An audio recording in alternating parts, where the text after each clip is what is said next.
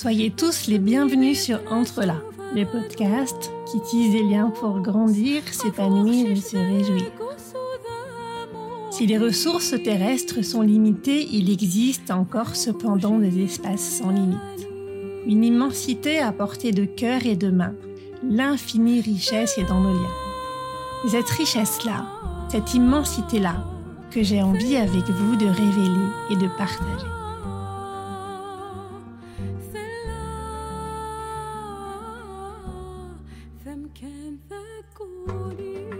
Vous propose de rencontrer aujourd'hui Jérémy Dumont. Jérémy œuvre pour l'écologie depuis plus de 20 ans. Il s'est engagé en politique, a travaillé avec des collectifs, transformé des entreprises. Récemment, il a créé l'association Nous sommes vivants, qui rassemble les acteurs de la transition écologique et de l'économie régénératrice.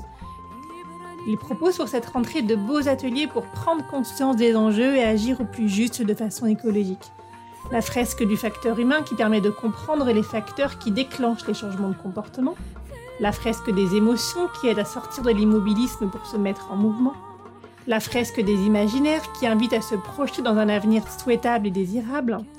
L'opération Vivement 2050 la présentation des marques régénératives et des business models de la régénération, les régénérations de camp de trois jours qui permettent de prendre soin de soi, de se relier aux autres, de se reconnecter aux vivants, Vous le comprenez, il ne s'est pas cantonné à un domaine d'études ou d'action, il a cherché à tout relier. Et c'est la raison pour laquelle j'avais très envie qu'il partage ici sa belle expérience sur le podcast Entre là dont le but est de tisser des liens. Jérémy a compris qu'on ne pouvait pas changer la société sans changer les humains qui la composent et les organisations qui les rassemblent. Pour transformer les entreprises de l'intérieur, dit-il, il faut agir d'une part sur les modèles mentaux pour basculer de la prédation à la régénération, et sur les business models en concevant des produits et des services éco-innovants. L'un ne va pas sans l'autre. En effet, impossible de renverser la tendance à la surexploitation sans une motivation collectivement partagée. Et cette motivation-là ne naît pas de la peur et de la contrainte. Alors, comment est-ce qu'on peut rendre désirable cette transition? Pour répondre à cette question, parcourons avec Jérémy ses expériences, son cheminement, sa vision, ses actions, et voyons concrètement comment il met tout ça en musique. Je vous souhaite une très bonne écoute, cher auditeur, cet épisode est pour toi, entre là Alors cet épisode est en lien avec beaucoup d'autres, euh, celui d'Olivier Frérot sur le changement de civilisation, celui euh, de Dali euh, sur l'écoféminisme et l'écoparentalité, celui d'Anna Evans sur notre relation aux animaux, etc. Jérémy, ravi d'être avec toi aujourd'hui, sois le bienvenu. Très bien, merci. Je suis très content d'être euh, un de tes invités, même flatté, euh, vu la qualité à chaque fois de tes intervenants et des, des échanges que vous avez. Jérémy, pour commencer, on va associer le vif et le fond du sujet. Pour toi, l'écologie, c'est quoi? Ça veut dire quoi? Pour moi, l'écologie, c'est prendre soin, prendre soin de soi, prendre soin des autres, euh, prendre soin euh, du vivant en général. Et euh, souvent, on, réduit l'écologie à l'environnement et à la protection de l'environnement. Et cette approche-là, ça s'appelle, on va dire, l'environnementalisme. Et effectivement, l'objet du mouvement environnementaliste, c'est de préserver la nature de l'action humaine et de prôner son respect et sa restauration. Euh, toutefois sans changer de système. C'est une vision euh, réduite à, l'environnement. L'écologie, pour moi et pour euh, pas mal d'autres personnes dont on parlera peut-être par la suite, c'est une vision beaucoup plus holistique de, sa place dans le monde et du, rôle qu'on a envie de jouer. Et ça intègre cette idée est, que tout est interconnecté, les êtres humains, les animaux, le végétal. Et c'est une vision qui va au-delà de, l'environnement pour incorporer euh, les aspects sociaux dans l'idée qu'une transition écologique euh, se fait avec les gens et pas contre les gens. Et l'objectif de la transition écologique, c'est de bien vivre tous ensemble sur cette planète. Ce que je comprends en t'écoutant, c'est qu'il s'agit d'arrêter de séparer, d'arrêter de se voir comme déconnecté, séparé de la nature et du monde autour de nous, mais au contraire de comprendre qu'on est totalement inclus et que cette nature, on en fait partie et puis sans doute, parce qu'on en fait partie, en fait, on va trouver avec elle, en son sein, des solutions en fait aux problématiques du monde d'aujourd'hui. Est-ce que c'est bien ça? Bah, C'est vrai qu'il n'y a pas de dedans et de dehors. À l'intérieur de nous, il y, a, des bactéries et ces bactéries, on les retrouve dans le sol. on fait partie de la nature. Enfin, ce qui est génial, c'est qu'on peut pas nous déchoir de notre euh, appartenance à, à, la nature en général. Et euh, c'est vrai que dans il y a très longtemps, au niveau de pendant le siècle des Lumières, on a séparé nature et culture. Mais euh, je pense qu'il faut retrouver cette idée effectivement que nous appartenons à la nature, que nous sommes la nature, et que dans cette ouverture à la nature, on trouvera notre nature humaine. L'écologie, oui, c'est ça, c'est être connecté à soi, mais pas simplement connecté, c'est aussi rentrer en relation. Et c'est vrai que rentrer en relation avec des humains, bon, c'est pas toujours facile, mais rentrer en, relation avec les non-humains, c'est encore plus compliqué. Il y a plein de choses imaginables avec les, euh, animaux, dans, le regard, euh, dans les interactions qu'on peut avoir. C'est vrai qu'avec le monde végétal, c'est plus compliqué parce qu'ils sont pas dotés de, de, paroles.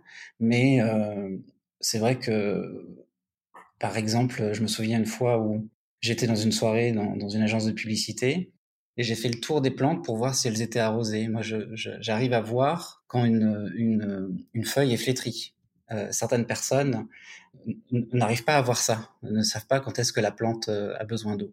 Donc même quand les plantes ne sont pas dotées de, paroles, on peut quand même interagir avec elles et c'est euh, et c'est merveilleux il y a plein de télescopes qui se sont pointés vers, l'espace pour euh, rechercher des traces de vie extraterrestres. Je propose qu'on passe plus de temps avec toutes les, les, espèces humaines et non humaines hein, sur Terre. Oui, il y a peut-être une sensibilité à réveiller en nous. Quand je dis réveiller, je veux dire que elle n'est pas forcément à acquérir totalement comme quelque chose de complètement neuf. Un certain nombre de personnes, dont Dali, qui, qui était présente dans les deux derniers épisodes, euh, part de l'hypothèse qu'un enfant, quand il arrive au monde, il a cette sensibilité-là, mais elle est brisée quand il n'est pas accueilli comme il a besoin, et du coup, il se crée un bouclier. Donc, cette sensibilité à réveiller qui nous permet à la fois d'être en relation avec ce qui se passe en nous, ce qui se passe autour de nous, ce qui se passe avec les autres pour avoir des relations beaucoup plus vivantes aussi. Et tout ça nous rend autrement vivants que ce qu'on est sinon. Oui, je crois que tu, tu as raison. Je lisais un livre sur apprendre à voir et effectivement, l'approche euh, sensorielle, émotionnelle, déjà par le beau, est quelque chose que, qui est facile à utiliser quand, quand on se promène dans la nature. Et c'est vrai que c'est quelque chose que même les animaux et les plantes utilisent. Par exemple, euh, le colibri est plus sensible, euh, enfin est moins sensible à la couleur bleue des orchidées. il est plus sensible, je crois, aux couleurs rouges. Donc, donc c'est quelque chose qui existe dans le monde de la nature mais ça nous a aussi amené à, à apporter, euh, à projeter nos propres émotions sur la nature et, euh, et, à, et à porter un regard qui, qui, les, qui, les dépouille de leur propre spécificité. Donc, euh, c'est pour ça que je, je parle de relations aussi, c'est voir quelles interactions sont possibles et c'est vrai que c'est extrêmement gratifiant lorsque lorsqu'il y a échange. Oui, tu as raison, parce qu'au-delà des anthropomorphismes, c'est quand même bigrement intéressant de réaliser que les différents êtres vivants qui sont autour de nous n'ont pas la même vision. Un arbre qui va vivre plusieurs centaines d'années,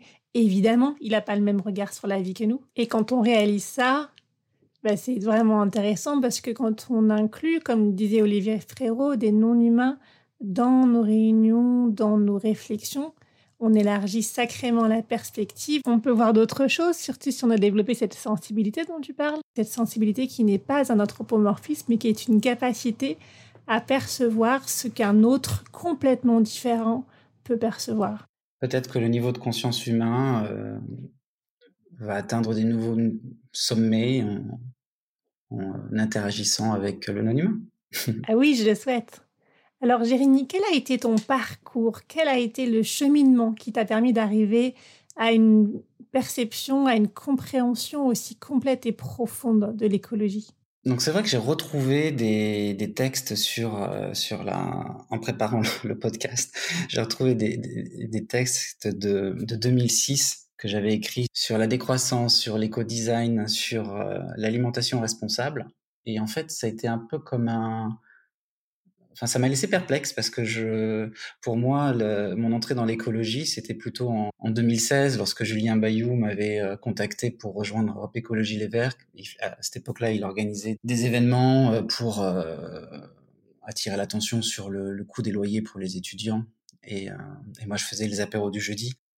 Et on était tous les deux dans des sphères un petit peu activistes sur des sujets très différents. Et, et, donc, je pensais que, mon entrée dans l'écologie était politique en, 2016. Et en, en, creusant, en fait, j'ai découvert donc ces textes, ces textes-là. Mais à cette époque-là, on va dire en 2006, je n'osais pas dire que j'étais écolo. Pour moi, c'était juste mon entreprise s'appelait Pourquoi tu cours? C'était une recherche de sens. C'était comment faire société? C'était comment les entreprises peuvent-elles être plus responsables? Comment euh, s'attacher à ce qui a vraiment de la valeur au-delà de la valeur purement économique. C'est plus tard, quand j'ai, c'est le, c'est le jour du dépassement. Et là, c'est arrivé il y a pas longtemps. Euh, le jour du dépassement, euh, c'est arrivé le 2 août. Donc le 2 août, la planète entière a consommé plus de ressources et comment dire, les, la nature n'a pas sa capacité de, régénération pour, euh, pour aller au-delà. Je pense que c'est ça qui m'a choqué à un moment donné, je pense. Et c'est arrivé il y a, je crois, effectivement, dans cette période 2016, peut-être 2015-2016. Et c'est arrivé parallèlement à un sentiment de, disparition, d'effondrement, peut-être, de la, pensée sociale. J'avais l'impression que l'État reculait sur les, sur les, l'État français, euh, reculait sur les enjeux sociaux. Et donc à la fois un recul, euh, enfin une prise de conscience sur euh, sur la, prédation humaine sur les ressources naturelles et un, recul. Bah là, c'était à, ce moment-là, c'est la loi travail. Hein, donc pour moi, donc là, prise de conscience, on va dire, d'une certaine prédation sur les ressources humaines, quoi. Et les deux conjugués m'ont fait penser que l'écologie était le, chemin à suivre au niveau politique. Et j'ai commencé à m'impliquer quotidiennement dans ce parti politique et en 2018 organiser les, euh, les marches climat pendant, pendant un an avec euh, Alternativa, euh, Attaque et, d'autres acteurs. Si je te comprends bien, le changement pour toi a commencé l'intérieur dans les années 2000 et dans le sillage de ce cheminement personnel, tout en continuant à évoluer de l'intérieur, tu as associé l'écologique et le social. Ça me paraît intéressant de le mentionner parce qu'un certain nombre de gens opposent l'écologique et le social en disant que l'écologique coûte trop cher et met en jeu le social. Toi, tu dis, si je te comprends bien, pas du tout. En fait, il y a une prédation. Il y a une prédation sur les humains, sur les animaux, sur la nature. Et en fait, les humains, comme les animaux, comme la nature, sont des proies pour notre système de prédation. Alors oui, déjà effectivement, euh, maintenant que je peux regarder en arrière, c'est un processus lent. J'aurais jamais imaginé 20 ans à, faire des, petits pas. En 2015, j'ai retrouvé des traces d'un hashtag que j'avais utilisé. Je m'étais donné un an pour tout changer. je sais que j'avais commencé, je voulais commencer par l'habillement, ensuite enchaîner avec l'alimentation. Euh, et 20 ans plus tard, euh, j'ai cheminé assez lentement et il y a encore pas mal de, j'ai encore pas mal de chemin à faire. Mais en tout cas, mon approche, elle, est, elle est toujours sur euh, le bien vivre, quoi. C'est-à-dire que l'écologie, c'est une façon de bien vivre sur Terre. Et, et je, je, je, suis toujours très très vigilant sur les approches culpabilisatrices. J'ai découvert même chez Europe Écologie Les Verts que le, le programme fondamental, euh, le socle euh, programmatique d'Europe Écologie Les Verts est sur le bien vivre. Et là, je suis, je passe un été dans les pays nordiques et c'est vrai que la, transition écologique, la réduction de l'impact environnemental, elle est liée à la qualité de l'air, à la qualité de l'alimentation, euh, au parc, euh, à la possibilité d'avoir un, petit jardin partagé pour faire pousser euh, ses fruits et ses légumes. Donc l'écologie est une façon de bien vivre sur Terre pour être en bonne santé. Et il y a un lien direct entre la santé environnementale et la santé humaine et ma santé. Et puis, euh, puis le plaisir, quoi. Le plaisir de, de, vivre des super journées dans, dans la ville avec ses, euh, ses amis, ses enfants. Voilà, je pense que c'est ça l'écologie, c'est c'est vivre une vie en pleine santé, euh, pleine de bonheur et de partage. Oui, donc tu ne prônes pas la sobriété, la contrainte, ce que tu nous montres, c'est que quand on a de bons liens, quand on est dans des beaux endroits, en fait, il y a quelque chose en nous qui est profondément nourri, profondément bien. En ce moment, au moment où on se parle, toi, tu parcours la mer Baltique. En fait, tu fais le tour de la mer Baltique. Moi, je suis euh, dans les forêts cévenoles où on a beaucoup de gens qui vivent assez proches de la nature sans forcément gagner beaucoup d'argent. Quand on est dans ces environnements-là, si on choisit d'y être, qu'on a de bons liens, qu'on savoure cette nature, qu'on en prend soin. En fait, on est tellement bien et nourri qu'on n'a pas du tout besoin de surconsommer pour compenser. On n'a pas besoin de consommer des choses qu'on va gaspiller juste pour se sentir un peu moins mal, parce qu'on est tellement plein de toute cette nature et de tous ces liens. Oui, en préparant l'émission, tu, m'as glissé cette idée-là de, être, de se sentir bien et, et donc de finalement ne pas avoir à compenser. Et je pense qu'elle est très juste. On arrive à une vie sobre en se focalisant sur l'essentiel, le plus plaisant, euh, sans, gaspiller, par, euh, par cette idée-là de, de se faire du bien, de prendre soin de soi, justement, pour revenir à cette notion-là, prendre soin des autres. Et le résultat est le même, mais on ne part pas de, de la contrainte, on part du plaisir et on arrive au même résultat. Un peu comme quand on veut perdre du poids, on peut choisir l'option de se contraindre beaucoup, de manger beaucoup moins ou de manger autrement en se faisant plaisir et en mangeant moins. Il y, a, des gens pour qui ça marche, euh, la contrainte, euh, et euh, ils fonctionnent comme ça. Et, leur phrase commence par il faut, et, ils y arrivent très bien, et ils font zéro écart. Et il y a d'autres personnes dont je fais partie qui, qui commencent leur phrase par j'ai envie, et, la contrainte fonctionne pas très bien sur moi. Donc on a parlé de vocabulaire avec l'écologie, et puis de prédation. Autour de l'écologie, il y a énormément de notions. On a déjà parlé un petit peu de sobriété. On pourrait parler maintenant de régénération, de décroissance. Comment est-ce que tu orchestres et penses ces différentes notions, Jérémy? Alors, euh, par rapport à ce qu'on disait tout à l'heure sur le jour du dépassement, euh, alors il faut effectivement être dans une forme de, décroissance, euh, décroissance de, notre consommation. On, on, surexploite les ressources naturelles et il faut faire décroître cette pression.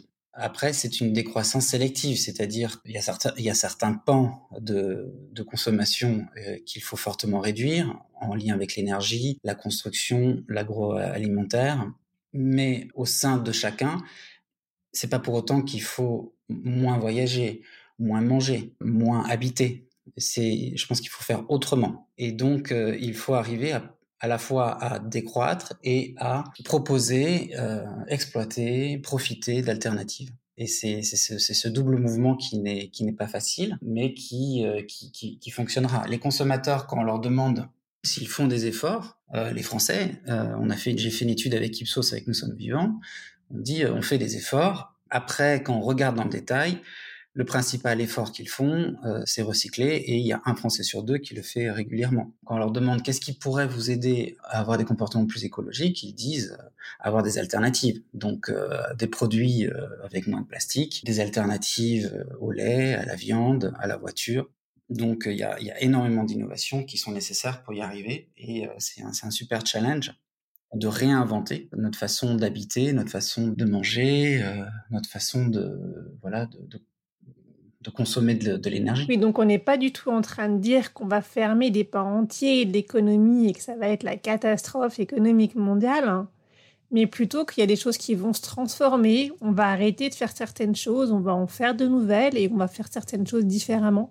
Un peu comme Mustela qui décide de ne plus produire des lingettes ultra polluantes alors qu'on a plein d'autres solutions et qui va faire d'autres choses ou euh, ces industriels qui se mettent à vendre des services pour rendre durables leurs produits plutôt que de vendre des produits, ce qui pousse à en vendre de plus en plus et à pas du tout s'occuper de leur vie après leur vie.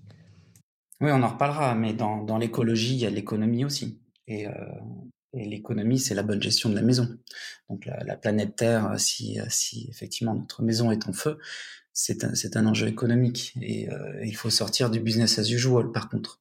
Il faut euh, rentrer dans les entreprises pour les faire shifter. Alors juste avant qu'on parle de ce shift, et ça va nous y amener, je voudrais qu'on parle un tout petit peu d'éco-anxiété. C'est un terme qu'on entend beaucoup. C'est une souffrance qui semble être celle de nombreuses personnes. Ce que je comprends, c'est que dans l'éco-anxiété, il y a à la fois une souffrance pour la douleur infligée à la Terre et aux êtres vivants, et puis un sentiment d'impuissance qui peut être lié au fait que ces personnes ne savent pas comment est-ce qu'on est arrivé là et qu'est-ce qu'on peut faire. Ou bien la tâche est tellement vaste qu'ils ne savent même pas par où commencer et quoi faire. Quel message toi tu veux porter? Qu'est-ce que tu aimerais leur dire? Bah déjà, euh, déjà la comprendre parce qu'il y a, y a des euh, les personnes pour lesquelles l'éco-anxiété n'existe pas. Pour, pour ces personnes-là, l'anxiété existe, mais est un trouble psychologique. Mais l'éco-anxiété est un est une création euh, de journalistes. Euh, donc donc là, j'ai relu Glenn Albrecht sur les émotions de la Terre. avec et bon, c'est clair que pour lui, l'éco-anxiété existe et il l'a décrit très bien en Australie lorsqu'il regarde un paysage euh, détruit par l'exploitation minière et euh, avec toute la douleur qu'il ressent de presque de, ouais, du sol, de la terre, de la planète qui, qui est écorchée, quoi, écorchée vive. Donc, et l'éco-anxiété, je pense qu'on la ressent tous les jours lorsque on est déçu par le manque d'action du gouvernement, quand, quand on voit, quand on entend parler de la disparition de certaines espèces, quand, quand on dépasse les limites planétaires les unes après les autres. Donc, enfin, moi personnellement, je la, je la, je la vis, mes amis la, vivent aussi. Et c'est vrai que ça crée euh, un sentiment à la fois de, colère, de peur, de, de, tristesse, et tout ça se mélange. Et euh, c'est pas toujours propice à l'action. En tout cas, par rapport à, à, ce que je peux proposer pour, pour, pour les gens, déjà, c'est accueillir leurs, leurs émotions. Et euh, dans Nous sommes vivants, on a la, la fresque des émotions qui, qui était pensée pour ça. Et après, se dire que les, écolos en général ont cette particularité de, surcompenser par rapport aux autres. Comme ils sont plus inquiets de l'avenir de la, de la planète et de la société, ils vont avoir tendance à vouloir en faire plus que les autres. Et, euh, et, moi, moi, je suis entouré de gens qui en font plus euh, que les autres, et, voire plus que moi. Et, des fois, ça, ça, me culpabilise. Je me dis, j'en fais pas assez, je devrais en faire plus. Dans, dans mes comportements individuels, je, je pourrais encore euh, aller plus loin. Mais, euh, mais ce qu'on dit dans, dans la fresque des émotions, et, je le crois profondément, c'est qu'à différents moments d'un chemin, et que chacun avance à son rythme, et que il faut arriver à faire changer massivement les gens avec des petits gestes dans leur façon de, s'alimenter, de, s'habiller, de, bouger, et que ces petits gestes qui sont finalement euh, faciles à faire, agréables, s'ils sont en masse, on aura un, changement massif. Et je crois fondamentalement aussi, pour revenir à Glenn Albrecht sur l'éco-anxiété, aux émotions agréables, à la joie et à leur pouvoir de transformation. Changer, enfin, vouloir se changer, vouloir changer le monde par, euh, par colère et par peur, c'est infernal. C'est au quotidien vivre ça euh, jour après jour, mois après mois, année après année, c'est épuisant. J'aimerais qu'on arrive à retrouver la, la, joie, le plaisir, euh, l'amour et, et, et, utiliser ce, ce, ce, cette joie et cet amour comme pouvoir de, de transformation. On, on, a essayé l'intelligence, on a essayé euh, les chiffres, la science. Essayons un peu l'amour pour, pour changer le monde. Oui, je pense que tu as raison. Il y a une vraie puissance là qu'on n'exploite sans doute pas assez. C'est d'ailleurs cette puissance-là qui est à l'œuvre, en tout cas qui peut l'être quand on se transforme. Ce que j'ai remarqué en coaching, qu'il soit individuel ou collectif, c'est que c'est quand on accueille quelqu'un comme il est, comme elle est, complètement, totalement, sans attendre quoi que ce soit, sans aucun jugement. Pas juste les mots, hein, mais vraiment, vraiment qu'on accueille la personne comme, comme elle est. Qu'elle peut se poser. Vraiment, parfois les gens n'ont jamais vécu ça de leur vie, hein, donc c'est énorme. Et là, parce qu'ils ont pu se poser, s'installer dans ce qu'ils étaient, ils peuvent contacter ce qu'ils sont vraiment au fond et ce qu'ils veulent vraiment. Et là, on peut toucher la joie, une grande joie. Et là, il y a un mouvement, un grand mouvement de transformation et des décisions qu'on va pouvoir prendre, pour lesquelles on va trouver la force, des décisions qu'on va pouvoir assumer. Et ça peut être des choses simples comme euh, aller partir en vélo en vacances comme tu le fais plutôt que de prendre l'avion. Ça peut être prendre soin des gens qu'ils aiment différemment. En tout cas, démarrer par quelque chose qui va nous mettre de plus en plus en contact avec ce qu'on est vraiment et nos besoins fondamentaux qui sont au fond des besoins d'aimer, d'être aimé et de partager, parce que c'est la base de la civilisation.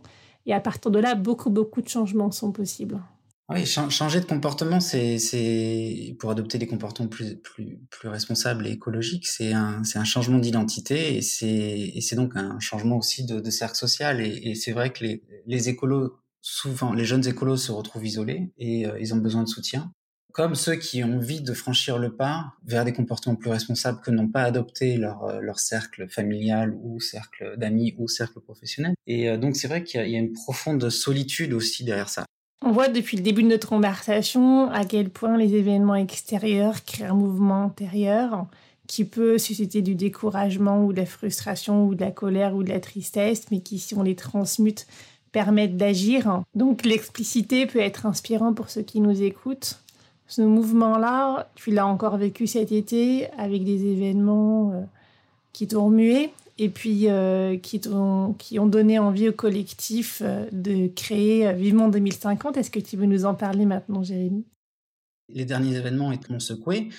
Donc, il y a eu déjà les soulèvements de la terre, donc qui est, un regroupement d'associations qui se, bat contre la prédation du vivant et qui s'est fait connaître en particulier sur le mouvement bassine non merci.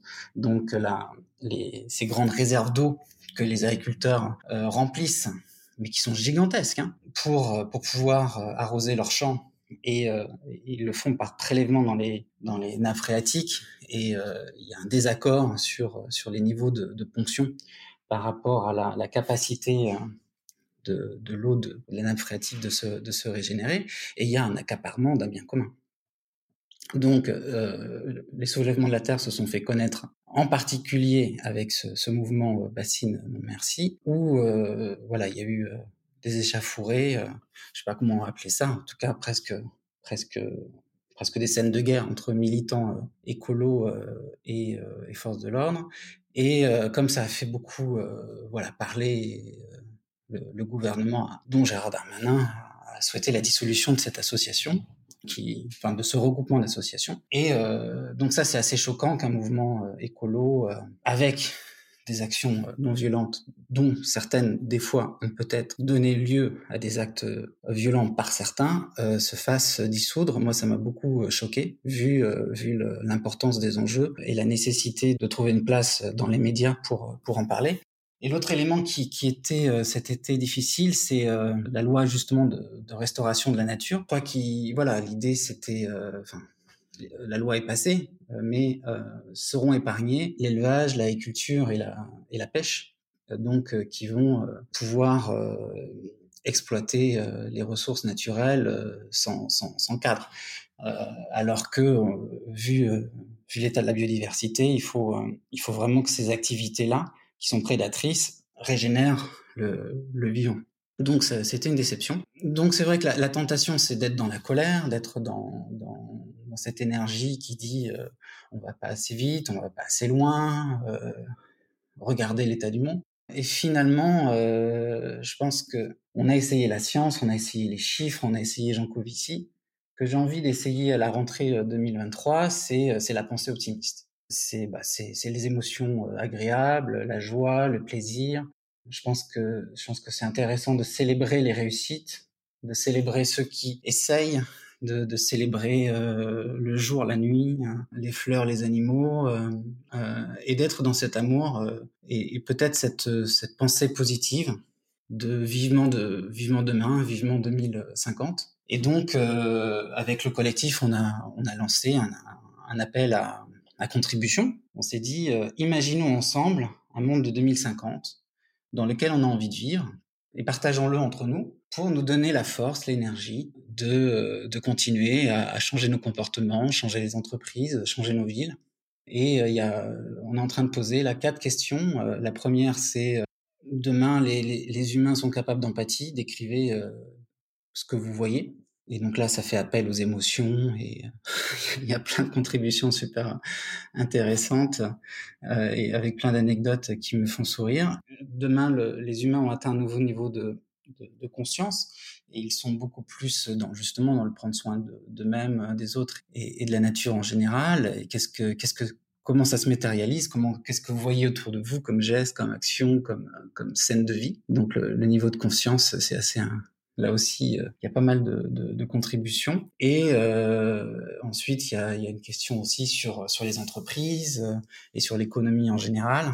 Et euh, il y a aussi une question sur, sur bien sûr, les modes de vie euh, agréables, les imaginaires que ça nourrit. On va écrire une, une, espèce de petite histoire pour le 3 septembre et qui va s'appeler Vivement 2050. Et on va voir ce que ça provoque sur nous et sur les autres lire un petit texte de Goethe sur euh, l'insolence de l'optimisme. Ça te va? Quelle que soit la chose que vous pouvez faire ou que vous rêvez de faire, faites-la. L'audace a du génie, de la puissance et de la magie. Commencez dès maintenant. Rien ne peut se faire dans le monde sans volonté militante et sans intérêt moral. Au moment où, où l'on s'engage totalement, la providence éclaire notre chemin. Une quantité d'éléments sur lesquels on aurait jamais compté par ailleurs, contribue à aider l'individu. La décision engendre un torrent d'événements et l'individu peut alors bénéficier d'un nombre de faits imprévisibles, de rencontres et de soutien matériel que nul n'oserait jamais espérer. Merci pour cette lecture. C'est effectivement chouette de réaliser ça. C'est ce qui arrive à beaucoup de personnes, je crois, effectivement. C'est ce que me racontait aussi Tarek Mira quand il parlait de la démocratie en Algérie et des difficultés d'arriver à la développer. À des moments où tout semblait perdu, où plus rien ne semblait possible, en fait, il y a des choses qui ont émergé, qui ont jailli dans ses eaux, sans doute de milieux souterrains, des choses qu'on n'avait pas vues venir. Et soudain, des choses qui paraissaient impossibles sont devenues possibles, que personne n'aurait pu prévoir. C'est le principe d'émergence. C'est la magie de cette vie à laquelle nous appartenons. C'est la magie peut-être aussi de cette grande nature d'où nous faisons partie. Hmm. Ah, là, en vélo, c'est vrai que à la fois, moi, j'apprends à aller à mon rythme. Et c'est pas, pas facile parce qu'il y a des gens qui vont plus vite que moi. Euh, des fois, je me fais dépasser par des enfants, quoi. Donc, euh, bon, bah, on se dit quand même, faudrait aller plus vite, mais non, faut, faut aller à son rythme, en, écoutant son corps.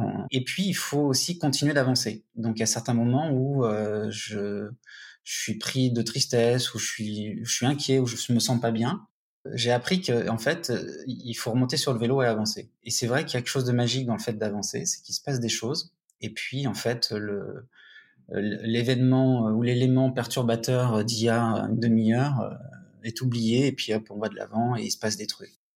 Ça, je, je l'applique au quotidien. Toujours aller de l'avant et quand il y a une difficulté, ben, l'accueillir et essayer de la comprendre, mais, mais avancer. C'est précieux d'ailleurs d'accueillir ces émotions qui nous traversent, comme tu le dis, parce que finalement, en les accueillant et en se laissant traverser, ben, on gagne de l'information. C'est peut-être cette information-là qui va nous donner la puissance et la force de la suite. Et puis euh, l'information qui va nous aider aussi à mieux nous aiguiller, à nous transformer, à évoluer. Ouais, tu as raison. C'est peut-être euh, c'est peut-être effectivement euh, des phénomènes émotionnels qui, qui, nous mettent en mouvement ou nous freinent. Euh, et, il faut plutôt écouter celles qui nous mettent en mouvement vers, vers là où on a envie d'aller. Et ce mouvement a donné Nous sommes vivants, qui s'est concentré sur les organisations. Est-ce que tu peux nous en parler? L'association vise à apporter la transition écologique dans les entreprises. On parle souvent des, changements individuels, et euh, effectivement, les, changements de comportement individuels sont nécessaires euh, par rapport au dépassement euh, des, ressources disponibles sur Terre. Mais c'est essentiellement pour moi du côté des entreprises qu'il faut, agir pour avoir un, impact. Et donc, pour moi, ce changement, il est de l'ordre de l'innovation, c'est-à-dire euh, effectivement euh, arrêter certaines activités et euh, en lancer des nouvelles et, et, mettre sur le marché des alternatives avec, qui ont un impact moindre sur le climat, sur la biodiversité, sur la société aussi humaine en général. Aussi sur la transformation, je pense qu'il y a, y a vraiment des modèles mentaux à, à faire, faire bouger, à, à transformer. Et il faut accompagner les changements de comportement et, euh, c'est très très difficile parce que ça se, ça se loge à la fois dans nos imaginaires qui, euh, qui, qui nous bloquent, nous empêchent de, de nous projeter. Euh, ça, ça, se place aussi au niveau des émotions, celles qui nous mettent en mouvement ou celles qui euh, nous paralysent. Ça se, ça se loge finalement dans plein de choses, euh, les croyances, les biais cognitifs, etc. Donc, il y a trois ans, à la sortie du, du premier confinement, quand j'ai eu l'idée, ça me semblait un peu titanesque mais euh, quelque chose d'assez étonnant, c'est qu'il y avait assez peu d'organisations qui s'intéressaient à la transition écologique dans les entreprises il y a trois ans. Maintenant, ça, ça a évolué. Et j'ai pris les choses au, au, au départ, c'est-à-dire euh, quelle approche, euh, quelle méthode me semble appropriée pour les entreprises. Euh, je voulais à la fois quelque chose de l'ordre de l'écologie profonde, réelle, euh, profonde, transformatrice, et, et, je voulais quelque chose qui fasse vraiment shifter les business models pour, euh, pour arrêter le business as usual et quelque chose de fécond, de fertile. Donc la, la régénération m'est apparue comme, euh, comme une évidence. Euh, donc on a pris cette approche de la régénération, c'est-à-dire cette pensée que les entreprises sont capables de d'avoir une activité économique qui non seulement ne détruit pas le vivant, mais qui régénère la biodiversité. C'est une pensée assez courageuse, qui, est, à mon avis, est nécessaire vu l'état euh, dans lequel est la biodiversité, et vu aussi euh, la nécessité pour les, gens dans les entreprises d'avoir euh, une action motivante, positive, il, m'a fallu aussi, et il nous a fallu, créer des, outils adaptés au monde de l'entreprise. Ouais, j'aime beaucoup ce travail que tu as mené, ces outils que tu proposes, parce que tu prends la question dans ces différents paramètres par ces différentes perspectives. C'est vrai que si on retravaille les business models, mais sans changer notre manière de voir le monde, en fait, on va pas changer grand-chose. On va se retrouver avec euh, les mêmes schémas de pensée, les mêmes modalités, et puis on va se retrouver très très vite coincé. Alors que si on travaille avant bah, tout ce qui nous met en mouvement euh, par les émotions, notre compréhension des fonctionnements humains avec le facteur humain, notre capacité à se forger ensemble des imaginaires qui sont fédérateurs et qui sont une source d'énergie euh, immense et euh, quasiment sans limite. On va pouvoir aller très très loin ensemble et avec tout ça ensemble, ben évidemment, on peut travailler les business models d'une manière autrement plus fructueuse, féconde, avec beaucoup plus d'intelligence collective pour faire travailler ensemble des écosystèmes. Oui, alors euh, justement, j'étais en train de lire, euh, et je viens de faire un, petit résumé, euh, le, livre, enfin le petit essai manifeste Habiter le monde de, de Felwine Sarr, et il parle, lui, beaucoup de, de, de, relations. Et, finalement, peut-être c'est ça le lien entre tout ce que j'ai créé, c'est cette idée de, de, de, relation à soi, aux autres et aux vivants. Et, et, et le commerce, finalement, c'est une relation aussi, c'est une façon de bah, d'échanger et d'être en relation. Donc peut-être que effectivement le lien que j'ai dû faire à un moment donné entre les imaginaires, les émotions et tous les facteurs de changement de comportement et les business models, c'est peut-être ça, c'est peut-être cette idée de, nouvelles relations, qui, serait assez logique vu ce que j'avais fait avant avec Pourquoi tu cours. Mais, euh, j'avoue que je ne sais pas d'où me vient euh, cette idée d'associer ces, ces outils qu'on dit, les gens autour de moi me disent, et ça me fait très plaisir, qui sont complémentaires. Moi, je les ai, je les ai pensés comme des choses essentielles. Et ce n'est que maintenant que je, perçois qu'ils sont complémentaires. ouais, ça c'est la magie de la vie. On va vers quelque chose qui nous emmène vers autre chose. Et puis à un moment donné, en fait, euh, l'image globale fait complètement sens. Et c'est comme ça qu'on est amené à aller beaucoup plus loin que ce qu'on avait imaginé ou ce qu'on aurait pu imaginer parce que la vie, elle est tellement plus grande que nous. Oui, oui, de toute façon, ce sont des créations. Euh, j'ai souvent l'impulsion de choses nouvelles, mais c'est vrai que la réalisation est, toujours, est toujours collective, et donc c'est vrai que nous sommes arrivés là où je ne pensais pas aller au départ. Alors, tu t'es aussi intéressé à la question de la reconnexion ou de la connexion ou de la relation avec la nature. Comment est-ce que ça se passe pour toi? C'est vrai que je dis que la, meilleure façon de faire l'expérience de vivant, c'est justement d'aller à la rencontre des animaux, euh, des plantes. Donc moi, par exemple, euh, ce que j'ai, ce que j'ai comme application mobile, je suis en train de les chercher, c'est BirdNet. Donc, euh, donc j'apprends le nom des oiseaux que, que, j'ai autour de moi. J'ai PlanteNet aussi, et c'est à chaque fois source de, d'exploration de, choses inconnues qui m'amènent à, d'autres, sujets que j'avais pas envisagé au départ. Donc voilà, c'est ma façon d'aller à la rencontre du vivant dès que, dès que j'en ai l'occasion. C'est vrai qu'on peut prendre soin que de ce qu'on comprend et puis on comprend que ce qu'on connaît. Ouais, il y a, bah, c'est Baptiste Morisot, je crois, qui, m'avait frappé avec cette idée qu'il faut savoir nommer les arbres pour pouvoir entrer en relation avec eux. Enfin, je pense que c'est lui. Et ça, m'avait beaucoup frustré de, de, de ne pas savoir le nom des arbres. Jérémy, on arrive à la fin de notre conversation. Est-ce que pour conclure, tu aimerais partager ce qui toi, te donne de la joie, puisqu'on est dans la pensée positive et l'ouverture, l'imagination vers un 2050 joyeux J'avais réfléchi à euh, quels sont les plus beaux moments. Donc, euh, avec des gens, le plus beau souvenir que j'ai, c'est à la fin d'un parcours en vélo euh, sur le chemin de Compostelle. Je m'étais arrêté à, arrêté à qui est à 50 km de Saint-Jacques-de-Compostelle. Et donc, euh, c'était un moment particulier parce que j'avais fini mon périple. Et bon, je l'avais fait tout seul. Euh, donc 900 km à vélo. Bon, c'est pas énorme, mais c'est quand même pas mal en un mois. Et donc, c'est ce moment un peu entre deux, quoi. Où on a fini quelque chose, on n'a pas spécialement tout de suite envie de commencer quelque chose d'autre. Et puis, à la fois, on est bien, mais on est tout seul, quoi. Et donc, il y a, y a personne pour vraiment constater ou partager notre joie. Et je me souviens d'avoir euh, passé la porte d'un restaurant, euh, hôtel, d'un endroit avec assez coloré, bigarré. Et je m'étais dit, tiens, poussons la porte, ça m'inspire. Et j'ai découvert une communauté de gens. Euh, voilà, j'ai super bien mangé, vegan. Il y a des gens qui faisaient de la guitare. Et ils m'ont dit, bah viens, ce soir on fait un feu sur la plage. T'es bienvenu, quoi. Et, et je me souviens d'avoir passé un très bon moment autour de ce feu avec ces gens que je connaissais pas.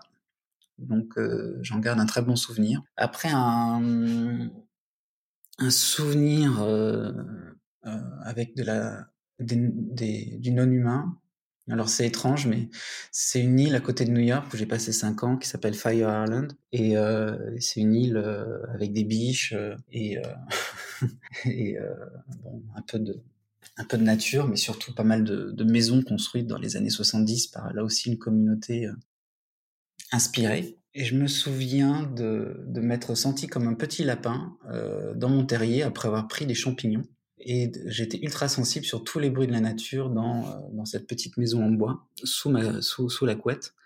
Et euh, je me suis jamais senti euh, aussi en contact avec la nature qu'à ce moment-là. Et euh, voilà, ça c'est les deux beaux moments. Et là récemment, c'est vrai que j'ai été content, mais l'espace d'une heure, euh, lorsque j'étais en, Suède, je suis arrivé vraiment dans le paysage que je voulais, avec les petites maisons rouges, avec les forêts de sapins. Et je me suis dit, ah, quand même, ça faisait deux trois ans que j'avais envie d'être dans ce paysage-là. J'y suis, je vois distinctement les planches, euh, ce qu'il y a derrière les rideaux, euh, euh, je vois distinctement la nature, les fleurs, etc. Et c'est vrai qu'après ce, cet instant vraiment de bonheur où j'ai eu l'impression d'arriver là où je voulais être, donc cette idée de la, la vision, euh, après, je me suis quand même pris quatre averses, euh, les unes après les autres. et à la fin de la journée, j'étais quand même épuisé. Donc, euh, bon, donc pendant une heure, j'ai eu le sentiment d'être arrivé là où j'avais envie d'être. et c'est un sentiment que j'aimerais que je, enfin, ressentir plus souvent et que je souhaite à beaucoup de monde. C'est ce qu'on appelle le sentiment océanique, je crois. Hein. C'est comme ça qu'on le qualifie. Ah oui, tiens, c'est amusant parce que quand je parlais de Fire Island, j'ai oublié de parler de, de ce que j'ai ressenti en regardant la mer. Et c'est vrai que quand je dis euh, se sentir connecté, cette, cette, pensée intégrée, cette connexion à la nature, euh, c'est pour moi effectivement ce que je, ce que j'ai ressenti à Fire Island, qui est donc à la plage, en regardant l'océan et on se sent tout petit et en même temps appartenir euh, au monde. On se sent, on se sent faire un en fait. Ah oui, dans ce que tu dis, ce qui est chouette aussi, c'est que tout seul, en, en tant qu'humain, on pourrait sentir un immense sentiment de solitude.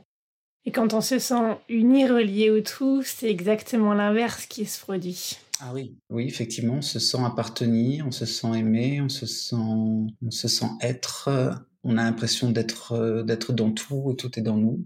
Ouais, c'est, c'est certainement ça que je souhaite euh, transmettre aux personnes qui travaillent à apporter ce, ce, monde désirable et souhaitable. T'as raison. On va vous souhaiter à tous qui nous écoutez et à tous les autres aussi ce sentiment qui donne l'impression de planer, d'être euh, juste bien, avec une énergie merveilleuse hein, qui peut donner l'élan d'agir à notre tour de manière pleinement ajustée avec une énergie infinie. Et apporter toute cette énergie pour la rentrée 2023, pour, euh, pour tous nous énergiser et euh, faire taire toutes nos peurs et euh, lâcher la bride sur, sur l'amour qu'on a apporté. Un grand, grand merci à toi, Jérémy. Merci à toi, Gaëlle. Si vous souhaitez en savoir plus sur Jérémy Dumont, sur Nous sommes vivants, sur ses différentes actions et interventions, vous trouverez toutes les informations, comme d'habitude, dans la description de cet épisode. Ce podcast n'est pas seulement le mien, c'est aussi le vôtre, c'est le nôtre. Si vous voulez contribuer, intervenir, proposer, contactez-moi. Si vous avez aimé cet épisode, partagez-le autour de vous, mettez des étoiles pour le noter et abonnez-vous pour ne pas manquer les prochains. À très bientôt!